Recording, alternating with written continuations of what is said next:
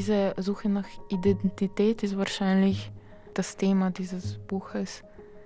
Und ich finde den Prozess extrem komplex. Deswegen finde ich es dann manchmal witzig, wenn ich gefragt habe nach meiner nationalen Identität, ob ich mich mehr als österreichische oder mehr als slowenische Autorin fühle, weil ich finde den Aspekt der Nationalität eigentlich belanglos und vernachlässigbar bei der ganzen Komplexität der Sache, die man Identität nennt. Anna Marwan wurde im vergangenen Jahr mit dem Ingeborg-Bachmann-Preis ausgezeichnet. Nun ist ihr neuer Roman, ihr zweiter Roman, erschienen, verpuppt. Und um den geht es hier in dieser Folge von Weiterlesen. Das ist die gemeinsame Radio- und Podcastbühne von RBB Kultur und dem Literarischen Kolloquium Berlin. Und dazu begrüße ich Sie ganz herzlich. Mein Name ist Nadine Kreuzhaler. Hallo. Verpuppt ist ein Coming-of-Age-Roman.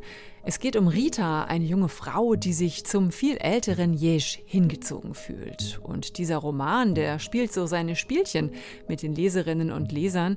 Nichts ist so, wie es auf den ersten Blick scheint. Eine Psychiatrie und ein Raumfahrtministerium sind Schauplätze in diesem Roman. Verpuppt ist 2021 schon in Slowenien erschienen und wurde dort als bestes Buch des Jahres gekürt. In diesem Jahr ist die deutsche Übersetzung von Klaus Detlef Olof im Otto Müller Verlag erschienen. Anna Marwan ist in Slowenien geboren und aufgewachsen. Sie hat in Ljubljana und Wien studiert und lebt seit vielen Jahren in Österreich. Sie schreibt auf Slowenisch und auf Deutsch. Und seitdem sie im vergangenen Jahr den Ingeborg-Bachmann-Preis gewonnen hat, ja, hat sich ihr Leben sehr verändert. Und ich freue mich sehr, dass Anna Marwan mir jetzt aus Klagenfurt zugeschaltet ist. Hallo. Hallo, danke für die Einladung. Was hat sich alles verändert für dich? Es hat sich alles verändert und ich hatte tatsächlich das Gefühl, dass das Schicksal statistisch einiges aufholen wollte und das, was davor in fünf Jahren in meiner Einsamkeit passiert ist, ist jetzt so in fünf Monaten passiert. Viel Trubel, viel Rummel, viel Arbeit, viel Aufmerksamkeit, oder? Ja, ich habe dich in Klagenfurt ja auch gesehen. Ich war beim Bachmann-Wettbewerb und ich hatte immer so den Eindruck, dass du ja lieber nicht so gerne im Rampenlicht stehst. Ne? Und plötzlich waren die Scheinwerfer alle auf dich gerichtet, alle wollten etwas von dir, Interviews, Fernsehkameras. Wie war denn das für dich? Erinnerst du dich an diesen Moment? Das war sehr überwältigend für mich, ja, stimmt.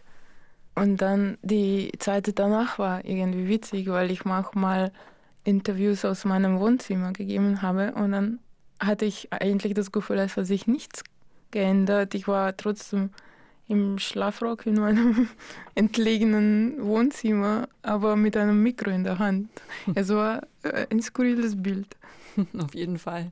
Das erinnert ja eher so an die Pandemiejahre, ne? Also dieses aus dem Wohnzimmer heraus Interviews führen. Ich erinnere mich daran auch noch, aber dann eben auf der anderen Seite als Interviewerin. Aber zu Pandemiezeiten musstest du eben noch nicht so viele Interviews geben, schätze ich mal. Ne? Ja, aber ich glaube, durch die Pandemie ist das jetzt normal geworden, dass man nicht mehr so viel herumreist, oder? Ja, ein bisschen schon, ne? Also ich bin jetzt auch nicht in Berlin. das stimmt. Dein Roman Verpuppt, der war ja schon fertig, als du letztes Jahr beim Bachmann-Wettbewerb gelesen hast. In diesem Jahr ist er dann auch in der deutschen Übersetzung erschienen, ähm, von Klaus Detlef Olof ins Deutsche übertragen. Also der Bachmann-Preis, glaube ich, hat ja auch ein bisschen wie ein Motor für den Roman gewirkt. Alle waren plötzlich neugierig auf den neuen Roman der Bachmann-Preisträgerin. Mir ging es da genauso. Was glaubst du, ähm, hat der Preis geholfen, dass der Roman noch mal mehr Aufmerksamkeit bekommen hat? Ja, auf jeden Fall. Ich hatte eigentlich Angst vor dieser Neugier, weil ich das Buch für unübersetzbar gehalten habe. Und dann ist es aber letztendlich gut gelungen. Ich war sehr erleichtert. Ich habe mein, meine Gefühle nicht so wirklich in Worte gefasst, bis ich diese Frage auf einer Lesung gestellt bekommen habe. Und da sind so Worte aus mir herausgekommen, die mich selbst überrascht haben, aber letztendlich fand ich diesen Vergleich sehr gelungen. Ich habe gesagt, das eigene Buch in der Übersetzung zu lesen, hat mich an die Erfahrung erinnert, als mein Kanarienvogel gestorben ist und meine Eltern wollten ihn durch einen neuen ersetzen, ohne dass ich was merken würde.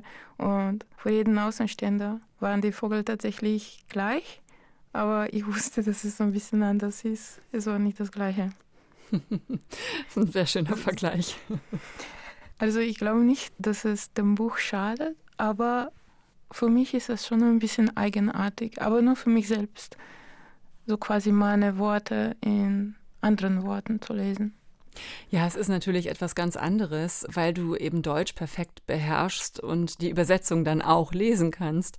Das ist eine ganz eigenartige Erfahrung, kann ich mir auch äh, vorstellen. Das äh, Buch entwickelt wahrscheinlich noch mal ein eigenes Leben dann, ne? Genau, genau so ist es. Das ist sehr spannend zu beobachten eigentlich. Wie ist das denn generell bei dir? Wann schreibst du auf Slowenisch und wann schreibst du auf Deutsch? Denn du hast äh, dein Debüt im Kreis des Weberknechts auf Deutsch geschrieben und verpuppt deinen neuen Roman hast du auf Slowenisch geschrieben. Dein Text, mit dem du beim Ingeborg-Bachmann-Preis angetreten bist, der, ja, den hast du auch auf Deutsch verfasst im Original. Wie entscheidest du, wann du Slowenisch schreibst, wann du Deutsch schreibst und wie unterscheidet sich das dann für dich? Also mein Debüt wollte ich auf Deutsch schreiben, weil ich bemerkt habe, dass ich auf meiner Muttersprache eine extrem große Selbstzensur habe.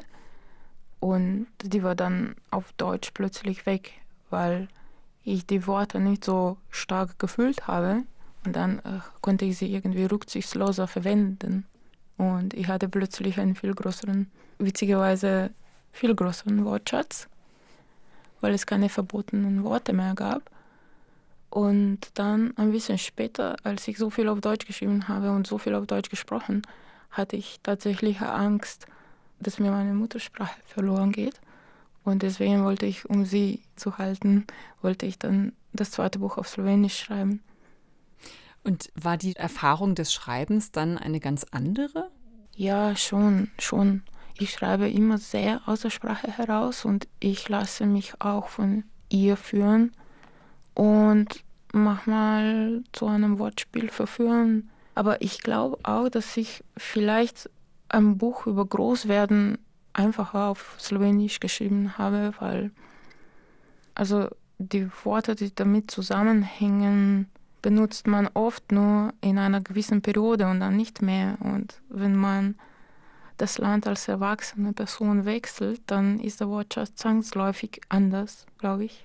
Mhm. Ich glaube schon, dass man anhand vom Wortschatz von einem Erwachsenen, der kein Muttersprachler ist, sehr, sehr gut auf seinen Charakter schließen kann. Vor allem zum Beispiel so nach dem ersten Jahr, wenn man die Worte notiert, die er in diesem Jahr gelernt hat, die er gebraucht hat, die er lernen musste, sagen sehr viel über ihn aus. Da muss ich mal drauf achten. Es ist mir noch nie aufgefallen. Lass uns mal über deinen Roman reden, über Verpuppt äh, und mal ja, über den. Ich, ich wollte dir nur sagen, dass ja. ich zum Beispiel das Wort Spindel nach 17 Jahren erst gelernt habe. Okay, das ist aber wahrscheinlich ein Wort, das man im Alltag gar nicht so oft braucht, oder?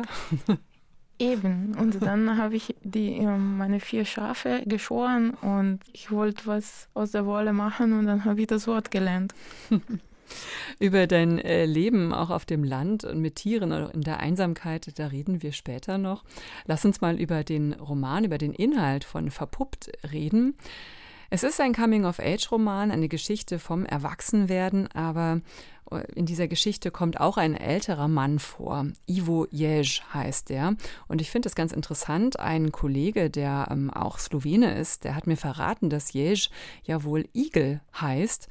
Und mhm. er erzählt eben, der, also in dem Buch erzählst du von der Einsamkeit von Herrn Jesch, wie er sich eben einigelt und einkapselt, nachdem ihn seine Frau betrogen und verlassen hat. Er arbeitet im Ministerium für Verkehr und Kommunikation in der Abteilung Raumfahrt und die Arbeitsabläufe dort sind kafkaesk und sinnentleert. Und am besten verstanden fühlt sich dieser ältere Mann mit grauen Haaren und Bauchansatz eben von einer sehr viel jüngeren Frau Vielleicht ist sie auch eher noch ein Teenager namens Rita. Und er weiß sehr wohl, dass diese Freundschaft irgendwie nicht sein darf und ist sich auch selbst gar nicht sicher, was er eigentlich von ihr will. Und ich habe ja schon anfangs gesagt, das erscheint erstmal alles sehr klar, aber im Verlauf der Geschichte und auch schon ziemlich am Anfang merkt man, dass da gar nichts klar ist. Denn wer ist dieser Herr Jesch? Ja? Ähm, es kommen kursiv eingeschobene Passagen vor in diesem Buch. Da scheint dann eine ganz andere Stimme zu sprechen. Und so langsam kommt der Verdacht auf, dass Herr Jesch eigentlich nur eine Fantasie von Rita ist, denn Rita scheint in der Psychiatrie zu sitzen und über Herrn Jesch zu schreiben scheint eine Aufgabe zu sein, die ihr die Therapeuten gegeben haben. Dieser Jesch wird von seiner Frau betrogen und verlassen und ist eine von zwei Hauptfiguren hier in diesem Roman. Und ich würde vorschlagen, dass du uns mal eine Stelle vorliest, damit wir einen Eindruck bekommen von deinem Text, von diesem Roman und auch von der Sprache, denn du hast es selbst auch schon gesagt, der Roman lebt ja von der Sprache. Und das ist eine Stelle, an der wir Jeж kennenlernen, als er noch mit seiner Frau zusammen ist. Mein Zimmer ist nicht ohne Fenster, aber das Fenster ist so weit oben, dass ich nicht nach draußen sehen kann.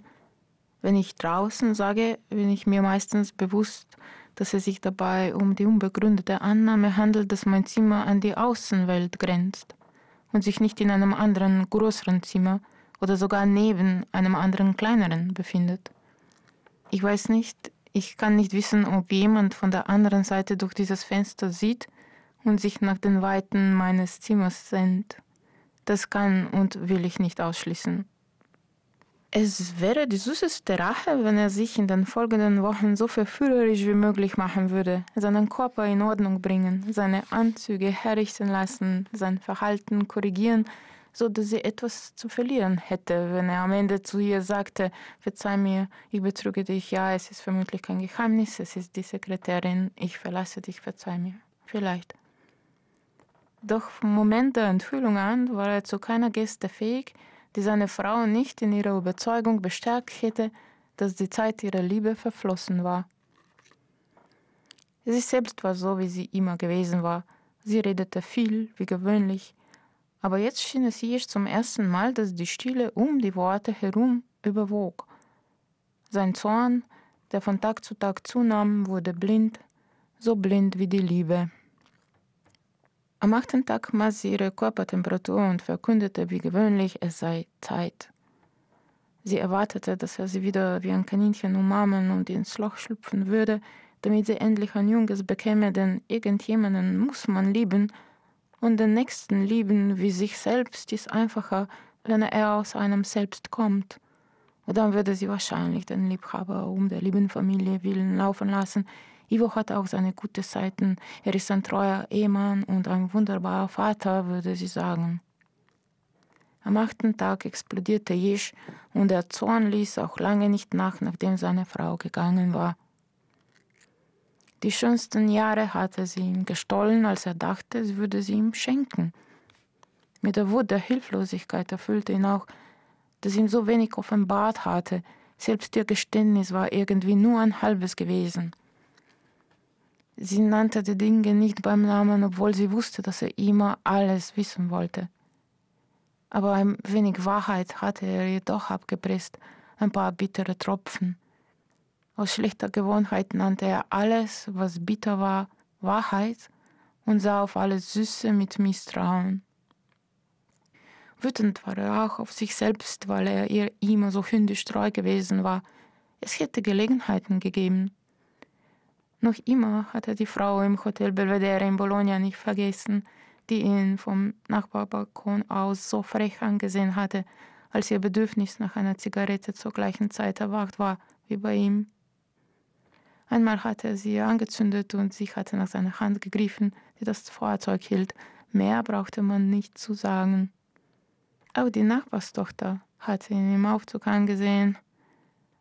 Aber er hatte sich gedacht, was bildet sich das Girl ein, dass die Welt nur deshalb ihre Auster ist, weil sie jung ist und dass auch er ihr sofort zur Verfügung steht, weil er ein verstaubter Bürokrat ist, bei den meisten Genüssen zu kurz gekommen, verknöchert zwischen den dicken Schwarzen seiner Akten. Nein, ihn kann sie nicht haben. Sie soll ruhig lernen, dass sie nicht immer alles haben kann, manchmal nicht einmal das Minderwertige. Kurz scheint der Weg vom Blick zum Bett, bevor man ihn mit dem ersten Schritt abmäßt. Aber das Schöne an verpassten Gelegenheiten ist, dass uns nichts daran hindert, sie Gelegenheiten zu nennen. Vielen Dank. Anna Marwan hat hier einen Auszug gelesen aus ihrem neuen Roman Verpuppt. Hier lernen wir also Jej kennen, Ivo Jej. Wie würdest du diesen Charakter beschreiben? Ich glaube, ich äh, verrate nicht so viel, wenn ich sage, dass eigentlich Jej in Ritas Kopf entsteht. Er ist eigentlich ihr Hingespinst und also sie kennt ihn schon von außen, also vom Sehen. Und sie vermutet anhand von seinen äußeren Zeichen, wie er charakterlich sein müsste. Aber da ist auch sehr viel Wunschdenken dabei. Sie möchte ihn ähnlich sehen, wie sie selbst sich fühlt. Und dann macht sie einfach eine Geschichte daraus, was, weil sie gelernt hat, dass sobald etwas plausibel klingt, auch als wahr empfunden wird. Hm. Das ist ganz interessant. Ne? Man fragt sich schon hier die ganze Zeit, wer erzählt denn hier eigentlich? Gibt es Herrn Jesch eben wirklich oder entspringt er nur der Fantasie von Rita? Und es heißt dann eben kursiv eingeschoben hier auch im Text, Sie sahen sich an, wie ich mit Überjäge angefangen hatte und sagten, ich solle weitermachen. Die Aufgabe, die Sie Überjäge nennen, haben Sie mir gegeben, weil Sie der Meinung sind, dass die Sprache mein Anker ist und Jesch der feste Grund, auf den ich ihn werfen kann. Also sie scheint da in einer psychiatrischen Einrichtung zu sein. Wie kamst du auf diese Konstellation, auf diese Idee? Ja, ich habe selbst die Erfahrung gemacht, dass wenn Gedanken nicht verbalisiert werden, sie manchmal so chaotisch in einer grauen Wolke bleiben. Und wenn man sie dann in die Sätze zwingt, werden sie plötzlich ganz brav linear gebaut und sie machen dann in einer logisch-kausalen Kette einen Sinn. Und dadurch, dass Worte das sind, was wir in gemein haben, gibt es auch weniger Abweichungen von, von der Normalität. Und vor allem aber möchte ich vielleicht diesen Blick nach außen betonen, dass bei Rita viel schärfer und viel klarer ist. Sobald sie die Umgebung beobachtet, sind ihr Dinge klar. Und wenn sie in sich selbst hineinschaut, ist alles zu chaotisch, zu verwirrend und sie, sie sieht sich selbst nicht weil sie eben verpuppt ist. Und auch von außen betrachtet schaut ihr Zustand wie etwas Regungsloses aus, obwohl im Inneren viel passiert. Ja, sie befindet sich, also Rita befindet sich eben, du hast es gerade so schön gesagt, sie ist eben verpuppt. Rita befindet sich eben in diesem Larvenstadium, könnte man sagen, in dieser Metamorphose, wo eben aus der Larve ein Schmetterling äh, werden soll.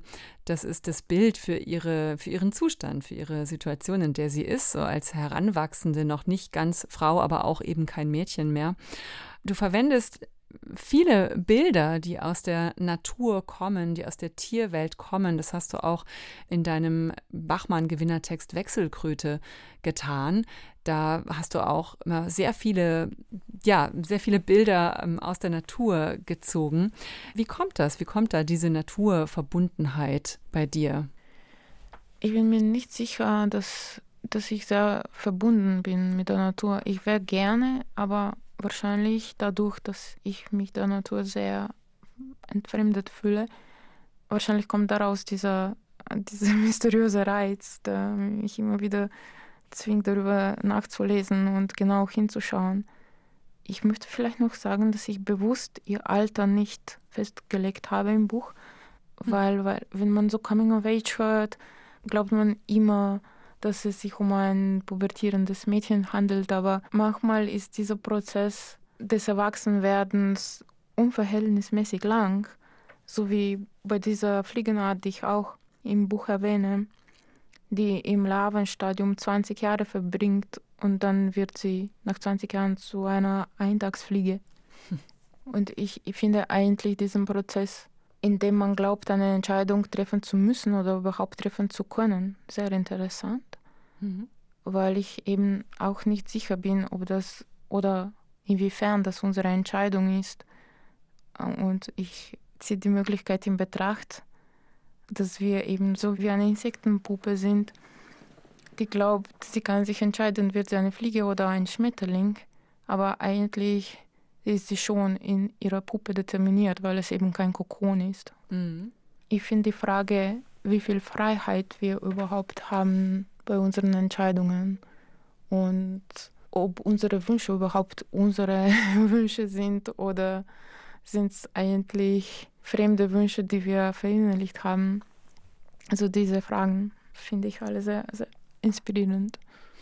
Ja, sehr. Und ähm, die spielen ja auch im Roman eine große Rolle. Also immer wieder auch dieses sich fremd fühlen mit sich selbst, aber eben auch mit anderen und immer wieder dieser Blick nach außen und inwiefern uns auch Erwartungen bestimmen oder der Glaube zu wissen, so und so muss es sein, aber im Grunde genommen könnte es auch alles ganz anders sein.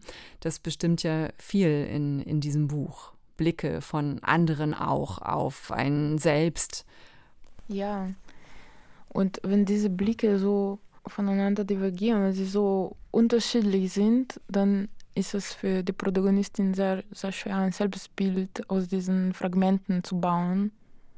Diese Suche nach Identität ist wahrscheinlich das Thema dieses Buches. Und ich finde den Prozess extrem komplex Deswegen finde ich es dann manchmal witzig, wenn ich gefragt habe nach meiner nationalen Identität, ob ich mich mehr als österreichische oder mehr als slowenische Autorin fühle, weil ich finde den Aspekt der Nationalität eigentlich belanglos und vernachlässigbar bei der ganzen Komplexität der Sache, die man Identität nennt. Mhm. Das ist ein total interessanter Aspekt und ich finde halt, diese komplexe Suche spiegelt sich ja sehr gut in, dem, in der Sprache des Romans und auch in der Form des Romans, denn dieser Roman verläuft eben nicht linear von A nach B, sondern ist ganz anders aufgebaut. Und ich zitiere mal einen, einen Satz aus, aus deinem Text. Da heißt es, alles, was der Mensch sagt, läuft klar und eindeutig von links nach rechts und beginnt mit einem Großbuchstaben und endet mit einem Punkt. Aber die Wahrheit erstreckt sich in alle Richtungen und hat weder Anfang noch Ende. Also es gibt sehr viel mehr und ähm, es geht eben nicht, nicht immer von links nach rechts und von rechts nach links, sondern eben auch kreuz und quer und es gibt viele Abbiegungen und Verzweigungen und das fand ich ein sehr schönes Bild. Es war mir auch wichtig, dass sich der Inhalt in der Form irgendwie widerspiegelt. Deswegen wollte ich auch die Grenzen ein bisschen zwischen dem Ministerium und ihrem Haus verwischen, weil ich mir dachte, wenn sich der Leser bezüglich des Ortes nicht im Klaren ist, ist das vielleicht eine Weise, mit der ich veranschaulichen kann, wie orientierungslos sich die Protagonistin fühlt. Und indem ich die Geschichte eher fragmentarisch aufbaue, wollte ich auch veranschaulichen, wie die Protagonistin die Welt wahrnimmt. Also nicht etwas, was in sich logisch-kausal zusammenhängt und einen Sinn hat, sondern eher so Eindrücke oder wie bei einem Musikstück, wo man sich nie fragt, was als nächstes kommt, welcher Ton kommt am Schluss. Und es hängt nicht von dem letzten Ton ab, ob, es, ob, ob das Stück hörenswert war oder nicht, sondern sie ist immer im Moment, also präsent und im Satz drinnen. Und der Satz ist das Wichtigste. Es ist so, eigentlich soll, soll das eine Antigeschichte sein, weil sie sich äh, dem Geschichtenbau widersetzt. Also sie, sie möchte keinen Höhepunkt haben und sie möchte auch nicht diesen Regeln befolgen, dass wir zum Beispiel wenn man am Anfang eine Pistole sieht, dass sie am Schluss auch benutzt wird, weil in der Realität ist es nie so. Da fangen wir immer jeden Tag hunderte Geschichten an, die sich nie entwickeln und die keinen Höhepunkt haben und die nirgendwo hinführen. Und eigentlich ist, ist Fragment, finde ich, ein viel realistischeres Spiegelbild der Welt. Mhm.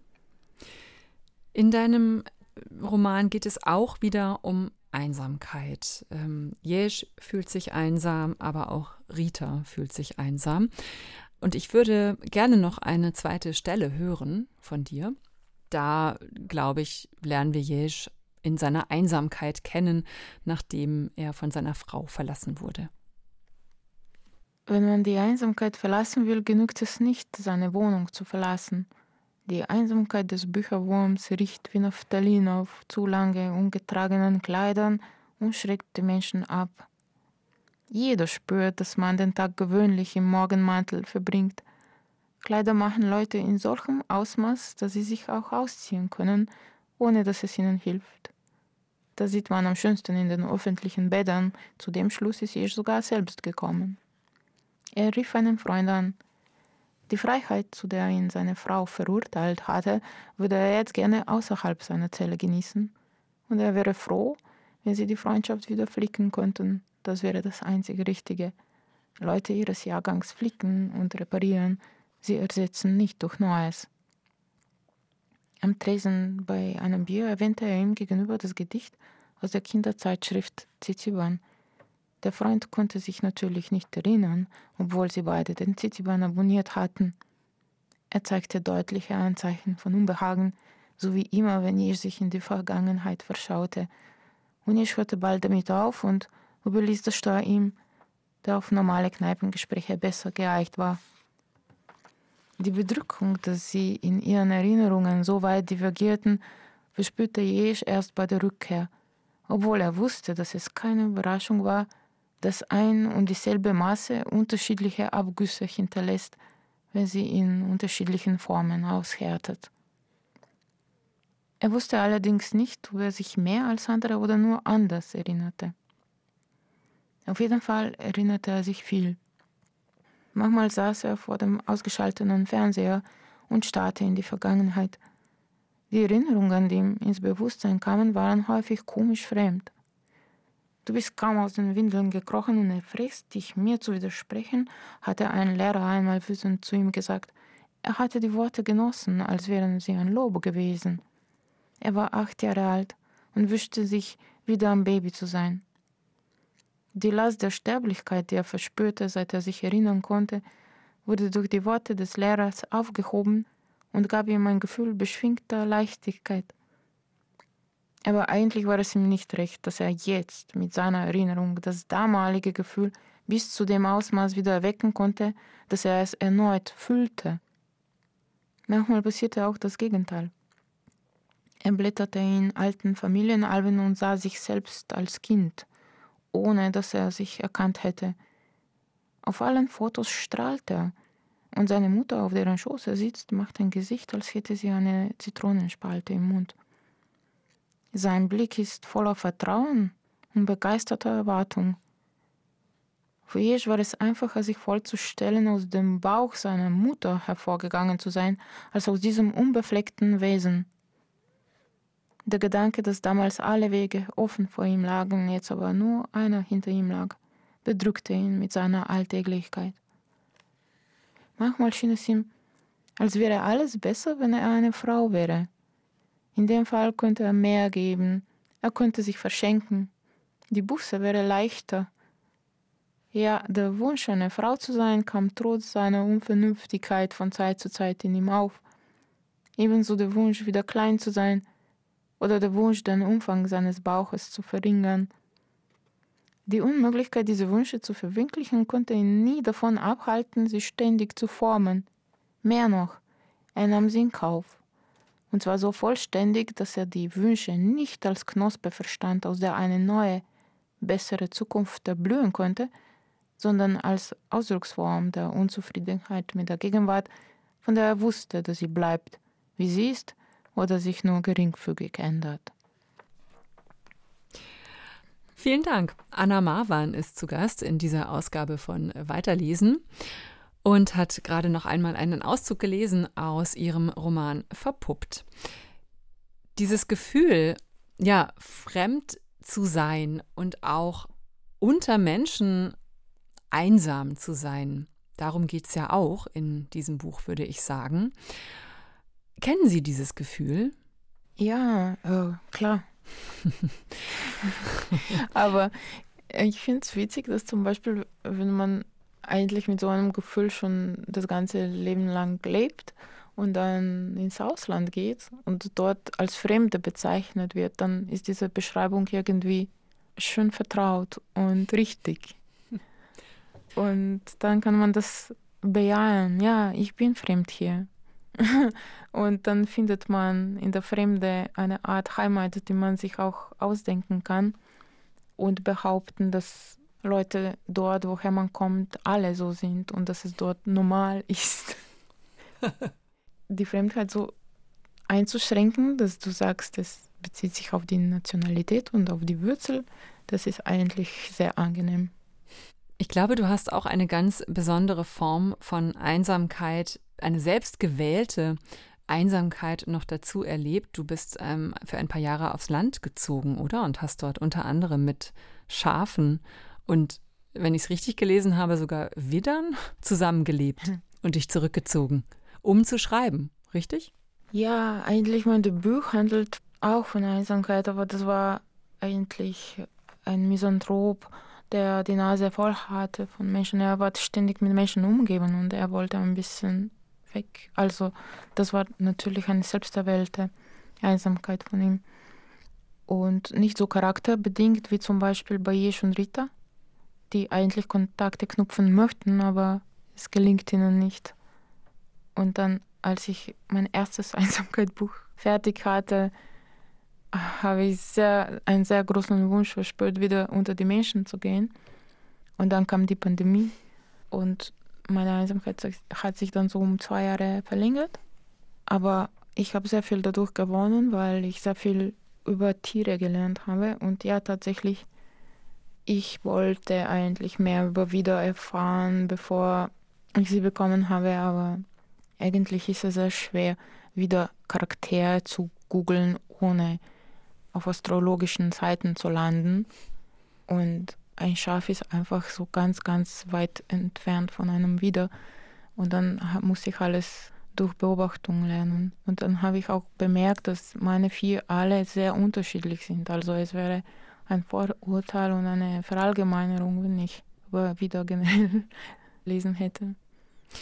Also du bist für deinen Debütroman raus in die Einsamkeit äh, gezogen und wurdest dann durch die Pandemie zu einer längeren Einsamkeit gezwungen.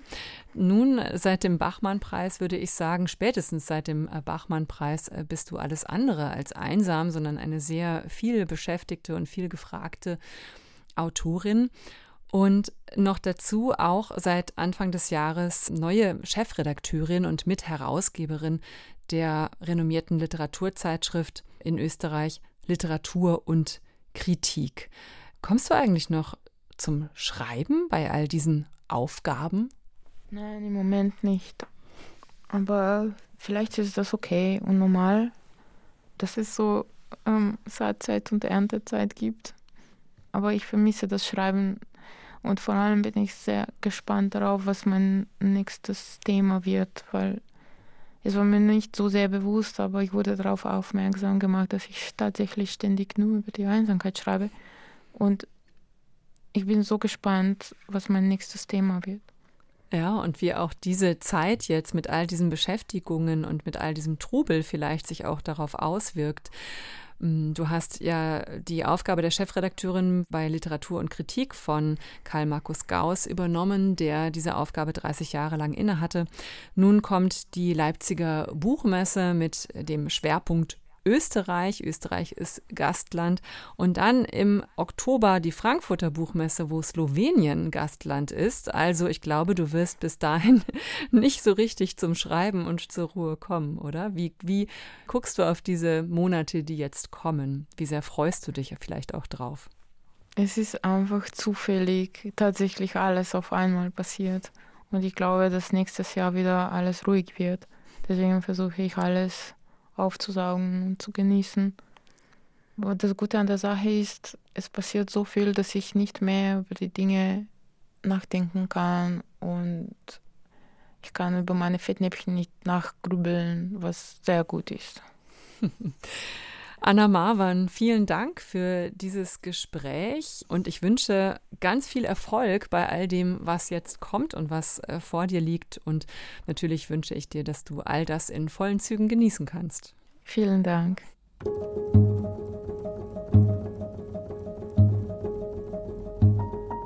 Anna Marwan war zu Gast in Weiterlesen. Das ist eine Sendung und ein Podcast von RBB Kultur und dem LCB, dem Literarischen Kolloquium Berlin. Verpuppt ist im Otto Müller Verlag erschienen, hat 220 Seiten und ist aus dem Slowenischen von Klaus Detlef Olof ins Deutsche übersetzt worden. Mein Name ist Nadine Kreuzhaler und ich bedanke mich sehr fürs Zuhören. Tschüss.